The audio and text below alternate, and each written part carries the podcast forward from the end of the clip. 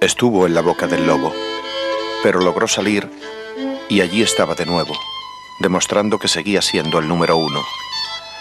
El morbo exigía que se hablara de sus problemas con la droga, de su afición a la noche y de sus supuestas correrías, de pequeños bastardos o de la mafia, de su leyenda más o menos negra. Pero yo solo quería hablar de fútbol con el que más sabía de eso, Diego Armando Maradona, un artista.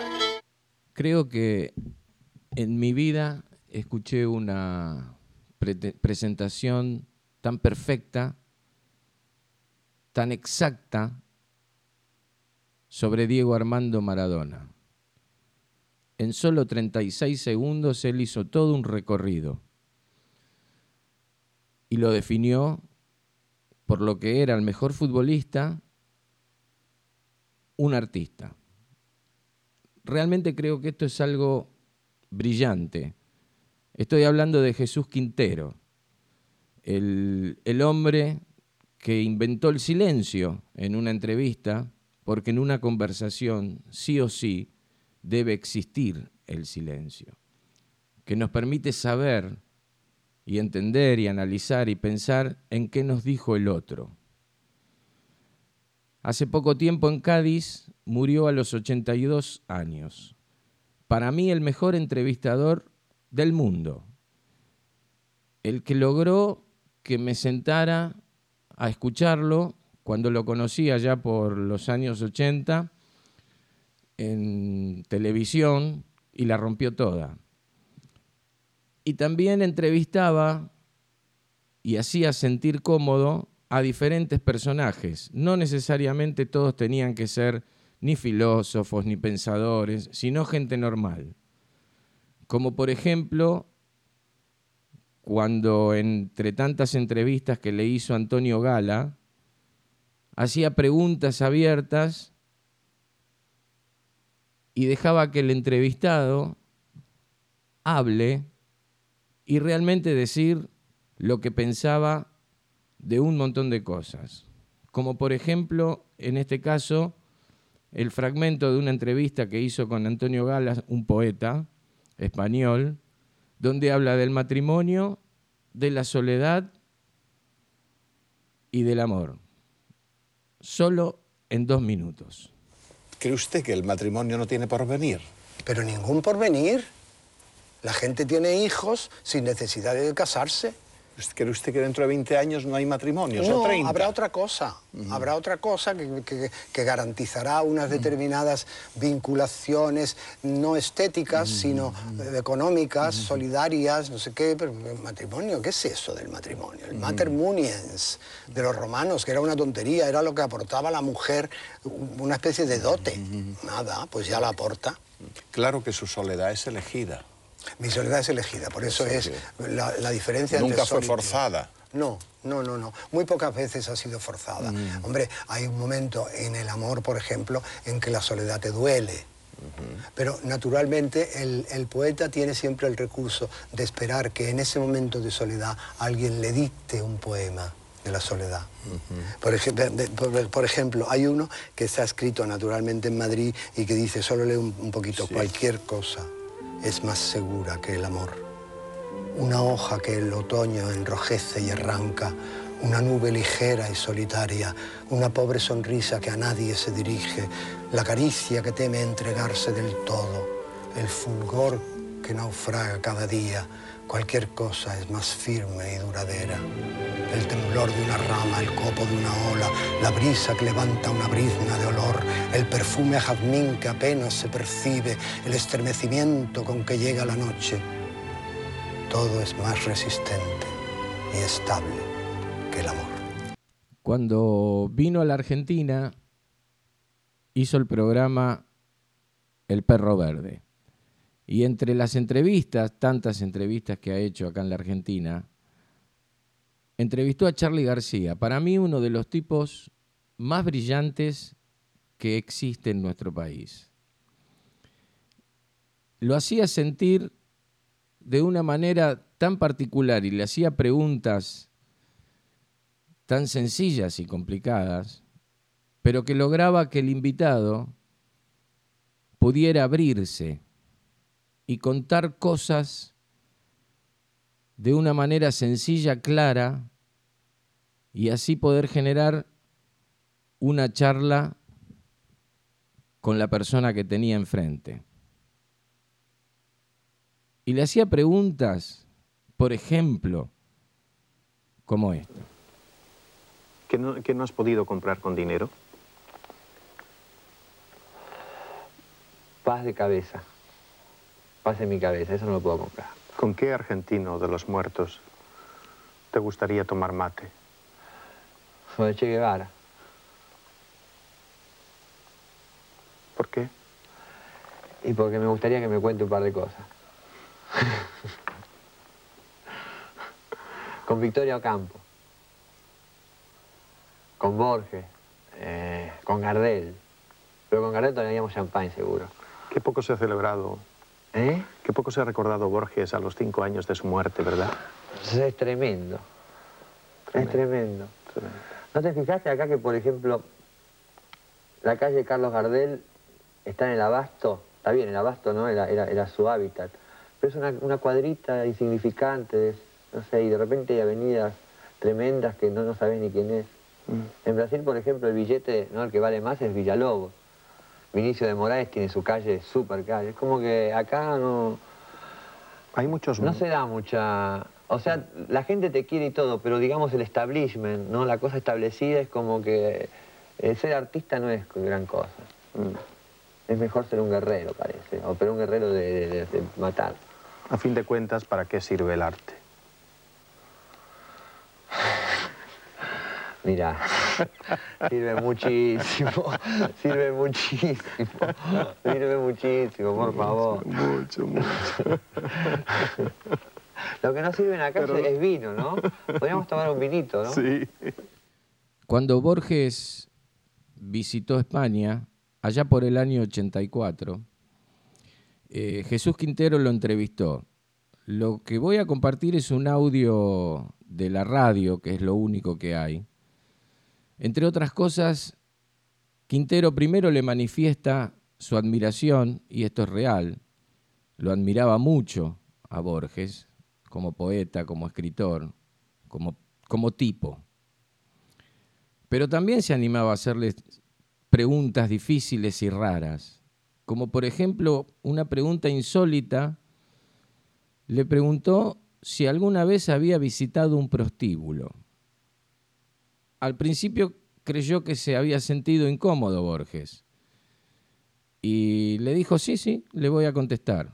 Y le contestó. Lo que voy a compartir con ustedes es otro fragmento de esa entrevista con Borges. Y yo siempre recomiendo que todos estos fragmentos de entrevistas que, que estoy pon- poniendo para homenajear a, a Quinteros, las busquen, están en YouTube. eh, y realmente son imperdibles. Y a Borges, en esa tremenda charla, le preguntó esto, ¿qué opinaba sobre esto? ¿No es un escritor genial un falseador de la verdad? Sí, pero ese falseo de la verdad es parte de la verdad. Es decir, yo creo nuestros sueños no son menos reales que lo que registran los periódicos. Sí, es muy triste que la realidad fuera la que se lee en los, los titulares de los diarios. Es una miseria. En cambio, si los sueños son reales, entonces la literatura, las literaturas son, son, son reales y el pasado es real. Ya que ahora el pasado es la materia más plástica de todas. Cada vez que recordamos algo, lo deformamos ligeramente. Ujú. Vemos que estamos continuamente modificando el pasado. En cuanto al presente, desgraciadamente, es mucho más terco que el pasado o que el futuro. La materia más terca y tenemos que sobrellevarla, pero se convierte en pasado. Como dijo Boileau, le moment où je parle déjà loin de moi. El momento en que hablo ya está lejos de mí. Un verso tan hermoso que parecía no ser de Boileau, posiblemente de algún latino, lo fue, pero en fin, verso. El loco de la colina, el perro verde, los ratones colorados. Esos eran sus programas, algunos de sus programas. Pero no solo entrevistaba a pensadores, escritores, filósofos, sino también a personajes importantes de su España. Personajes con una controversia inmensa, pero que siempre él lograba para que estos invitados hablaran de cosas que por lo general no solían hacerlo, públicamente por lo menos.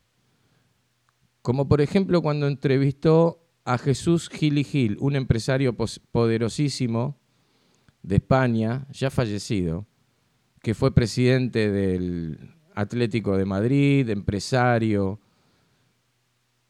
Y él lograba en la magia de esas entrevistas, para que uno escuchara no al personaje público, sino a la persona. Realmente algo muy interesante que lograba para que digan cosas y cuente cosas el invitado como estas. A mí todo eso de la cárcel no me afecta, porque considero que yo solo tengo superado. Entonces, allí pasábamos un frío en Segovia enorme, enorme, que ni con botas, ni con abrigos, ni con nada, el frío te entraba en los huesos y te morías. Entonces tuve que pactar con el cura y le dije al cura, mire usted, somos 80.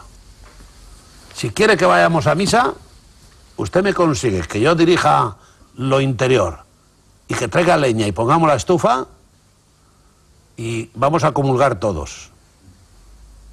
Joder, el domingo se lo dice al director, le, interesó el tema, eso es auténtico, no lo había dicho yo eso, pero es verdad, y el cura ya pactó conmigo y me dijo, bueno, que estamos de acuerdo. Entonces yo les cogí a toda mi gente allí y tal, todos a comulgar. Fíjate si vamos a comulgar. Y luego era el año 69, recuerdo que estaba Fray Ibarne, López Rodó, aquellos de los tecnócratas de Opus Dei, veíamos el telediario hasta las 10, nueve y media. Y allí estaban, las normas eran que como se moviera alguno de los presos o hiciera algo a alguien raro, nos cerraban ya y no nos dejaban eso. ¿Quién iba a perder eso? Yo estaba allí de jefe sentado aquí, tenía aquí uno, otro ahí, otro ahí, otro ahí, y el que se movía, imagínate tú, no podíamos poner en juego nuestro, nuestra chimenea. Y a comulgar todo el mundo. Aseguro. Y comulgábamos todos. Que Dios nos perdone, yo soy católico, ¿eh? No practico mucho a lo mejor por eso. Y hago, soy el que más iglesias he hecho en España, porque ya llevo nueve iglesias. Pero. ¿Ha hecho nueve iglesias? Sí. Díselo al, al obispo de Málaga, verás. Encantado. Sí, hombre, porque yo soy creyente y tal, pero no quita para que Dios te tenga que perdonar si le tienes que utilizar en un momento determinado de su existencia. Y vamos a comulgar todos como corderitos allí. El cura estaba sorprendido. ¿El primer día no tenía hostia suficiente? Tuvimos que partirla en cuatro. Para terminar este homenaje, elegí una entrevista que Jesús Quintero se hace al mismo, Jesús Quintero al loco de la colina, donde él responde a todas esas preguntas, donde él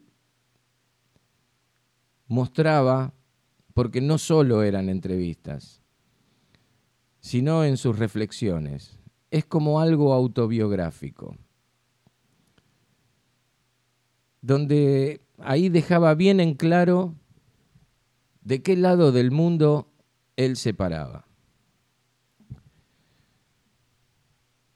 En estos tiempos donde predomina el ruido, la desatención, la imposición a no pensar, a que nada nos importe, donde casi todas las cosas son superficiales, y cuando deberíamos pretender algo un poco más profundo, para que nos dé algo y nos deje algo, e intentar revelarnos de alguna manera. El loco de la colina, el perro verde, los ratones colorados, se fue a los 82 años. Se fue en silencio.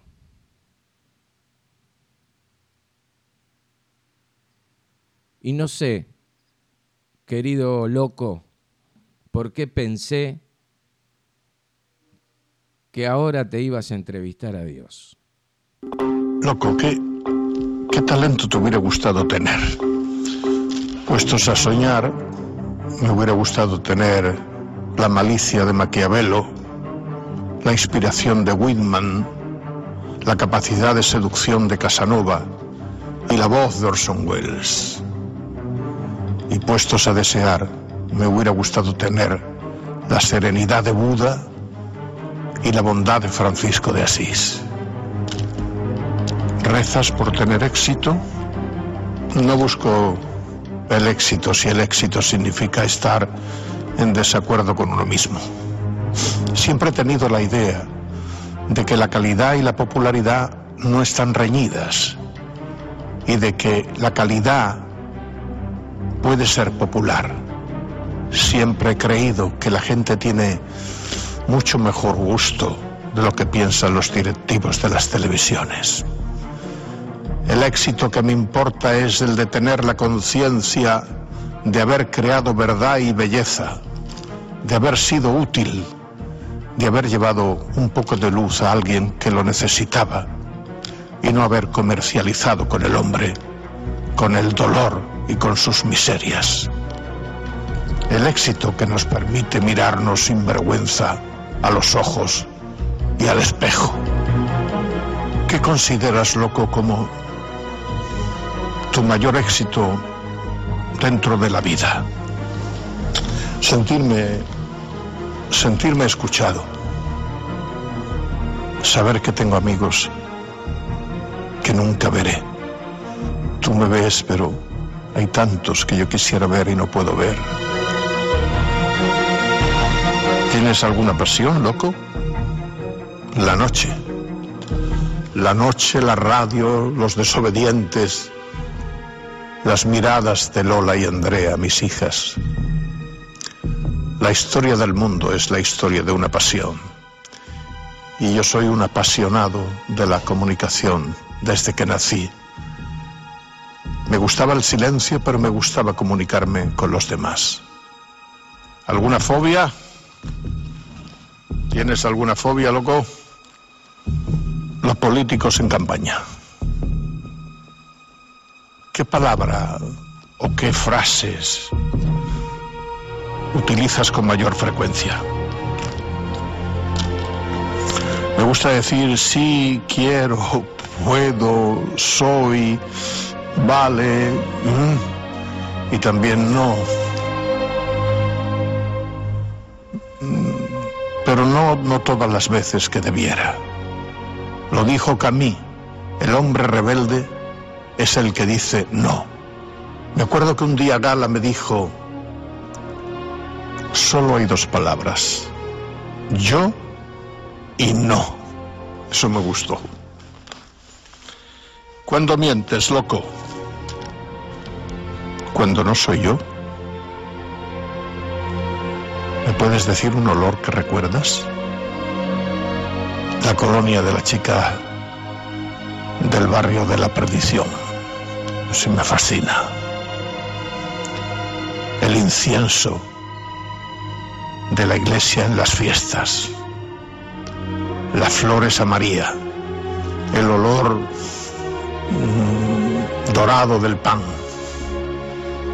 Y el olor que más me gusta cuando irrumpe la primavera en Andalucía. Ahí hay que morir. ¿Qué color prefieres?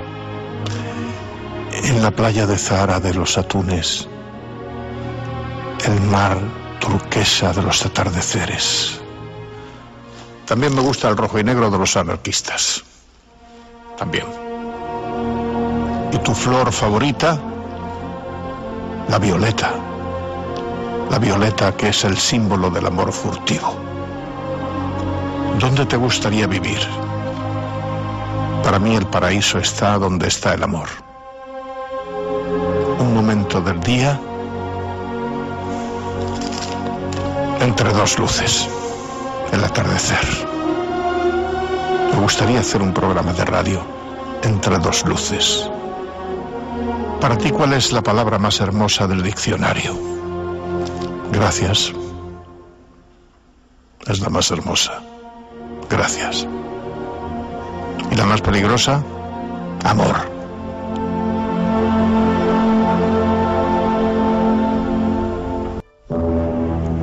¿Soportas mejor a un hombre malvado que a un hombre vulgar? Como dice el libro sagrado, las hojas de los árboles se entristecen cuando pasa entre ellos un hombre malvado. También las hojas de los árboles entristecen cuando pasan los envidiosos. ¿Por qué utilizas tanto el silencio en tus entrevistas? En el silencio todos somos inocentes de la misma manera que en el ruido todos somos víctimas.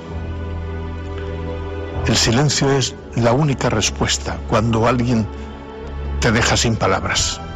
Ninguna civilización valoró tanto el silencio como la árabe. Y en mi tierra tuvieron más de 700 años. Ay, el día que nos callemos todos, volverá al paraíso. La traición es un grito, la entrega el silencio. Pero yo no hago el silencio por hacerlo cuando entrevisto. Hago silencio cuando el entrevistado dice algo que quiero que el espectador se quede con lo que ha dicho. Y le doy tiempo para que se quede con esas palabras. Hago silencio cuando sé que me está mintiendo. O lo intuyo. Puede haber un silencio para apoyar y puede haber un silencio para destruir. Pero tú qué quieres, loco, que sea una entrevista. No sé, tantas cosas. Un encuentro apasionado, un espectáculo para pensar, una teatralización de la realidad. Aunque hacer pensar hoy puede ser una agresión, ¿eh? Yo creo que mucha gente está en la basura y en la nadería, en los programas donde no pasa nada, no se dice nada. Si ustedes pasaran los programas de televisión a un ordenador, se darían cuenta de la infinidad de la nada. La nada. No dicen nada. ¿Qué es el éxito, loco? Mm, Bandera me dijo un día que el éxito era un rumor a 10, a 5 o 10 metros. ¿Y qué es el fracaso? Hablar para una multitud distraída. Fracaso es no hacer una buena televisión útil y bella que le sirva a los demás, porque estas televisiones están en función de los demás. Las televisiones públicas están para los demás. Todos estamos para los demás, si no la vida no tiene sentido. A ver si me comprende, Quintero. ¿Y tú qué haces por los demás? ¿Te parece poco? ¿30 años? Ante un micrófono, tratando de decir algunas palabras razonables. Pero no hay que olvidar que el loco lo pierde todo menos la razón. ¿Y cuál es el sentido de tu vida?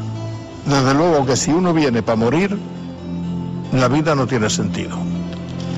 Si es para quedarse, la cosa es otra. ¿Qué te revela? Que medio mundo muera de hambre y medio de colesterol. ¿Qué te hiere? Que no me entero si estoy buscando o estoy perdido. Loco, ¿has conocido varón? Vaya tela. Tequilla ¿Qué te indigna? Me indigna que la justicia valga menos que el orín de los perros. ¿Quiénes son tus amigos y quiénes tus enemigos? No tengo yo muy claro. Los que son amigos y los que son mis enemigos. Afu, aquí el éxito está muy cerca de la puñalada. Sin embargo, la amistad es el sentimiento más grande y generoso. ¿Alguna vez te mordiste la lengua ante un micrófono? Constantemente estoy ante un micrófono mordiéndome la lengua porque tengo una gana de largar que no es normal. ¿De qué te sientes orgulloso? De no haberme dado por vencido nunca. Ni en este naufragio que estamos viviendo todos. ¿Cómo ha sido tu vida? Ha sido como una, bajada descontrolada, dando tumbo cuesta abajo, pero la vida de un periodista es apasionante. He conocido el mundo y he hecho más de 5.000 entrevistas. He entrado en las cárceles, en los manicomios, en los conventos y hasta envié alguna crónica desde la guerra. Bueno, loco.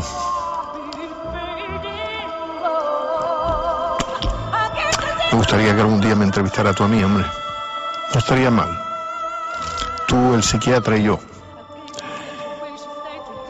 Y vámonos que nos vamos.